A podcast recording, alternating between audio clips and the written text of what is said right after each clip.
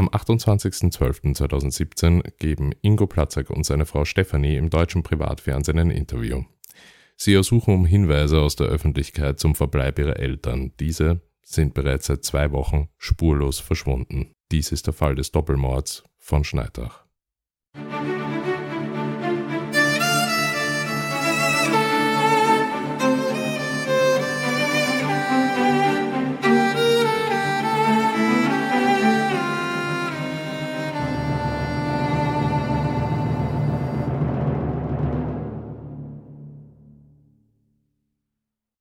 Hallo und herzlich willkommen bei den Interrogation Tapes. Ich begrüße euch zu unserer heutigen Fallfolge, in der ich euch bereits schon im Intro verraten konnte, ähm, dass es sich ähm, bei unserem heutigen Fall um einen sehr tragischen handelt, der ähm, mit einem öffentlichen Aufruf und Interview begonnen hat, in der zwei sehr junge Menschen, die sehr frisch verheiratet waren, nach ihren Eltern gesucht haben. Es handelt sich um Ingo und Stephanie Platzak, die eben im Privatfernsehen, im deutschen Privatfernsehen, einen Aufruf gestartet haben und ähm, um Hinweise ähm, aus der Bevölkerung ersucht haben, da ähm, eben Ingo P.'s ähm, Eltern ähm, als Rentner ähm, im Alter von über 70 Jahren seit zwei Wochen spurlos verschwunden war. Ingo gab an, die beiden hätten mehr oder weniger wortlos ähm, ein paar Taschen und einen Koffer gepackt und seien verschwunden und seien daher nicht mehr erreichbar. Ingo und äh, Stephanie P. leben ähm, zu diesem Zeitpunkt gemeinsam als Ehepaar in dem Elternhaus ähm, von In Ingos Eltern, die eben, ähm, die eben verschwunden sind. Ähm, Ingo und Stephanie P. selbst ähm, lernen sich im Dezember 2016 online kennen. Aus der Beziehung wird sehr schnell etwas Intensives und es folgt eine Verlobung. Ähm, Ingo wohnt eben ähm, noch bei seinen Eltern und ähm, möchte Stephanie heiraten. Diese lehnt jedoch zu Beginn ab, ähm, da Ingo ähm, von ihr, und das ist ihre Aussage, von ihr verlangt, äh, mit ihrem gemeinsamen Elternhaus mit den Eltern zu leben. Das will Stephanie nicht. Ähm, das Verhältnis von Stephanie zu ihren Schwiegereltern ist ohnehin nicht gut. Der Druck in der Beziehung ähm, steigt dadurch auch ähm, enorm. Nach dem Fernsehinterview ähm, fallen ähm, den mittlerweile aktiven Ermittlern jedoch Unregelmäßigkeiten in den Aussagen und im Verhalten von Ingo und Stefanie auf. Und sie gehören ähm, zu diesem Zeitpunkt dann auch ähm, offiziell zum Verdächtigenkreis. Das hatten wir jetzt sehr, sehr oft schon und, und ist absolut nichts Ungewöhnliches, dass ähm, zu Beginn von Ermittlungen zunächst immer ähm, im familiären Kontext und im Kontext von Beziehungstaten im engeren Familien- und Verwandtschaftskreis ähm, nach Verdächtigen gesucht wird, beziehungsweise Menschen verdächtigt werden. In diesem Fall ähm, erhärtete sich doch ähm, der Verdacht der Internetsuchverläufe und Chatnachrichten als auch ähm, die Anrufe von ähm, Ingo und Stephanie P. Ähm, überwacht wurden.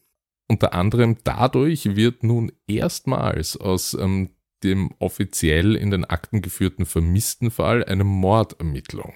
Und es kann auch aufgrund der mittlerweile gut ähm, rekonstruierten Internetsuchverläufe und Chatverläufe ähm, ein Tathergang von der Polizei konstruiert werden. Der lautet wie folgt. In der Nacht vom 13. auf 14.12.2017 erschlägt laut den Ermittlungen Ingo P. seine Eltern mit einem Zimmermannshammer. Zunächst trifft es die Mutter von Ingo P., die schläft. Ingos Vater ähm, hat dies mitbekommen und versucht noch zu entkommen, aber Ingo tötet auch ihn mit diesem besagten Hammer.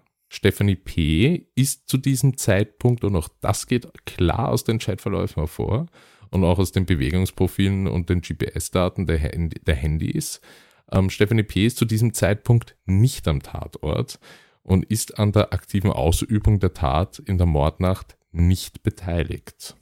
Die Frage bleibt jedoch hm, nach definitivem Töten auf Verlangen.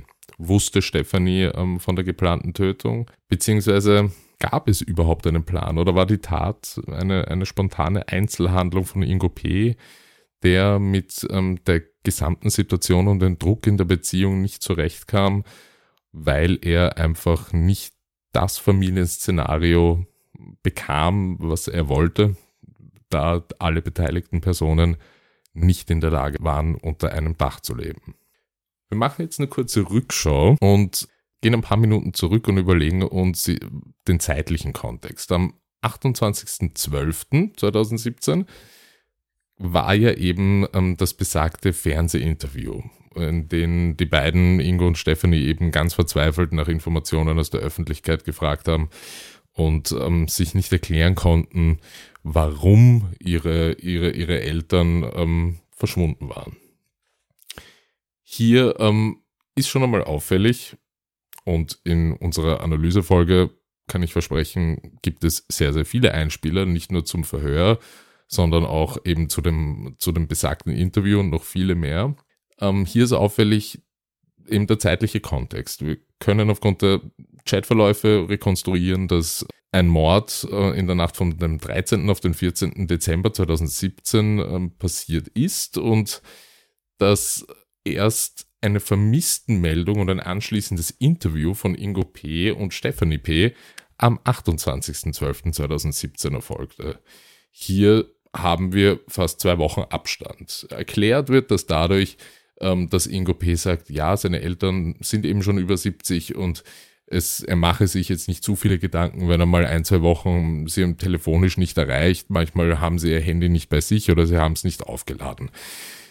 Tatsache ist, dass hier anscheinend ein, ein, eine Zeitspanne vergangen ist, in der man zum einen versucht hat herauszufinden, wie man mit der Situation jetzt umgeht, wie man darauf reagiert, ob man aktiv zu den Behörden geht oder nicht. Und andererseits ging es definitiv darum, und das wird sich in einem ziemlich krassen Plot-Twist jetzt zeigen, ähm, wie man mit dem Tatort umgegangen ist und was mit den Leichen der beiden passiert ist.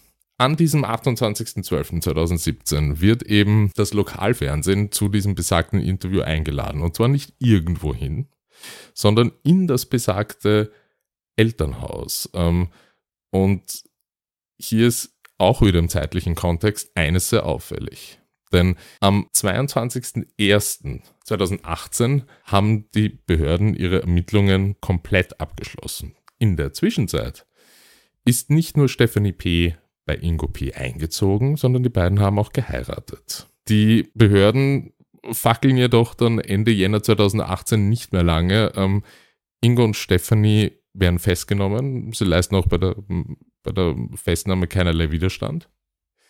Trotz der vorgeschriebenen Hinweise darauf, vor allem in Richtung Stephanie P., ähm, dass sie das Recht hätte zu schweigen, bis sie eben in Anwesenheit eines Anwalts ähm, vernommen werden kann, beginnt diese unmittelbar sofort und ist laut Aussagen ähm, der Behörden auch Dazu haben wir in der nächsten Folge einen Einspieler vorbereitet, gar nicht zu bremsen in ihrem Redefluss und ignoriert ähm, all diese Belehrungen und beginnt damit ähm, Ingo P. schwer zu belasten und beteuert, nichts von all dem gewusst zu haben und auch nicht an der Planung beteiligt gewesen zu sein. Stephanie P. nennt den Beamten nun vollkommen unverhohlen und vollkommen überraschend den Ort, an dem das Ehepaar Platzek begraben sei. Ähm, Stephanie beschreibt hier die Garage des Einfamilienhauses, des Elternhauses und weist die Beamten an, ähm, die Zwischenmauer der Garage zu öffnen. Dort findet die Polizei die eingemauerten Leichen des Ehepaars. Im Februar 2019 beginnt am Oberlandesgericht Nürnberg der Prozess gegen die beiden. Ingo P. selbst ähm, ist geständig. Ähm, die Rolle von Stephanie ist jedoch hier an dieser Stelle weitaus komplizierter. Und dazu brauchen wir in der nächsten Folge auch definitiv Sandra, um das zu analysieren. Ähm, denn sie behauptet, ähm, nichts von der Tatanbahnung gewusst zu haben und ähm, wurde von Ingo P. laut ihrer Aussage durch ähm, psychischen Druck und durch physische Gewalt gezwungen, die Spuren des Verbrechens zu beseitigen und bei Ingo P. in Schneidach zu bleiben, um dort eine Art eheähnliches Leben zu führen. Die Behörden haben ähm, Stephanie P. aufgrund dieser Behauptungen auch rechtsmedizinisch untersucht und konnten jedoch keine Spuren physischer Gewalt feststellen. Ähm, Stephanie hatte der Polizei gegenüber nämlich behauptet, dass die ähm, Gewaltvorfälle, also die letzten Gewaltvorfälle, sich erst wieder wenige Tage vor der Festnahme ereignet hätten. Wäre dies richtig, hätte man in den rechtsmedizinischen Untersuchungen noch Spuren finden müssen. Dies war jedoch nicht der Fall. Stephanie behauptet weiter, ähm, von Ingo ähm, zu all dem gezwungen worden zu sein. Ähm, und, und, und behauptet praktisch in einer Gewaltbeziehung gelebt zu haben, aus der sie nicht entfliehen konnte. Ähm, es geht sogar so weit, dass sie eben behauptet, dass sie das Haus nicht alleine verlassen ähm, hat können, dass sie auch keine, keine Schlüssel gehabt hat. Also dass sie mehr oder weniger von Ingo P. in einem gewaltvollen Szenario gefangen gehalten wurde. Hier gibt es ebenfalls, so wie zuvor auch, digitale Beweise, die das ein wenig widerlegen nicht nur Chat- und Suchverläufe, sondern diesmal Bilder von Überwachungskameras vor dem Haus zeigen ein, naja, fast schon unbeschwertes Leben von Stephanie ohne irgendwelche Zwänge. Ähm, sie wird dabei beobachtet, wie sie Weihnachtsfeiern im Haus ähm, feiert. Ähm, es wird ein Hund angeschafft oder es werden auch regelmäßige Rauchpausen von Stephanie vor dem Haus dokumentiert. Also es wirkt hier schon so, als könnte sich Stephanie P. frei bewegen. Im Prozess ähm, kommt zusätzlich zum Tathergang nun heraus, dass ähm, Ingo P. und Stephanie bereits im Vorfeld der Tat versucht haben sollen, Ingos Eltern zu vergiften. Womit genau war nicht bekannt. Die Dosis soll angeblich aber zu gering gewesen sein, um ähm, das Ziel zu erreichen. Abgesehen von den Aussagen dazu gibt es jedoch keine Beweise für diese Tat. Stephanies Anklage wird daher im Laufe des Prozesses von ursprünglich Mittäterschaft zum Mord auf Anstiftung zum Mord umgewandelt. Das Gericht kommt zu dem Schluss, dass Ingo die Tat nur begangen hat, weil er massiv von Stephanie unter Druck gesetzt wurde. Ähm, sie würde nicht zu ihm ins Haus ziehen, solange die Eltern da wären. Es gibt vor der Beziehung zu Ingo und Stephanie keinerlei Hinweise auf Beziehungsprobleme von Ingo mit seinen Eltern. Im Gegenteil, es wird berichtet, dass Ingo ein sehr inniges Verhältnis zu seinen Eltern gehabt hätte. Ingo P. wird von der Kammer zu einer lebenslangen Haftstrafe verurteilt. Auch Stephanie P. wird zu lebenslanger Haft für die Anstiftung zum Mord verurteilt. Das Gericht ist der Ansicht, dass Stephanie Ingo zu dieser Tat gebracht hat. Für die Begründung waren vor allem die Chatverläufe der beiden ein maßgeblicher Punkt, der zur Verurteilung führte. Stephanie P. akzeptiert dieses Urteil nicht und hat bereits in mehreren äh, Wiederaufnahmeverfahren äh, versucht, ähm, zu erreichen, dass ähm, es einen neuen Prozess in diesem Fall gibt. Es gibt jedoch keinerlei neuen Beweise im Fall und daher wurden diese Gesuche bisher immer abgelehnt. Ingo und Stephanie sind mittlerweile kein Paar mehr. Ja, das war kurz und knapp der Fall des Doppelmords von Schneidach. Ein sehr schockierender Fall, der vor allem in unserer Analysefolge dann durch wirklich haarsträubende ähm, Einspieler und, und Interviews untermauert wird, die wirklich ein, ein, ja, ein Bild abgeben, das ähm, ein, ein, ein Setting erzeugt, in dem man eigentlich die Aussagen Stephanie P.s vor allem gar nicht glauben kann.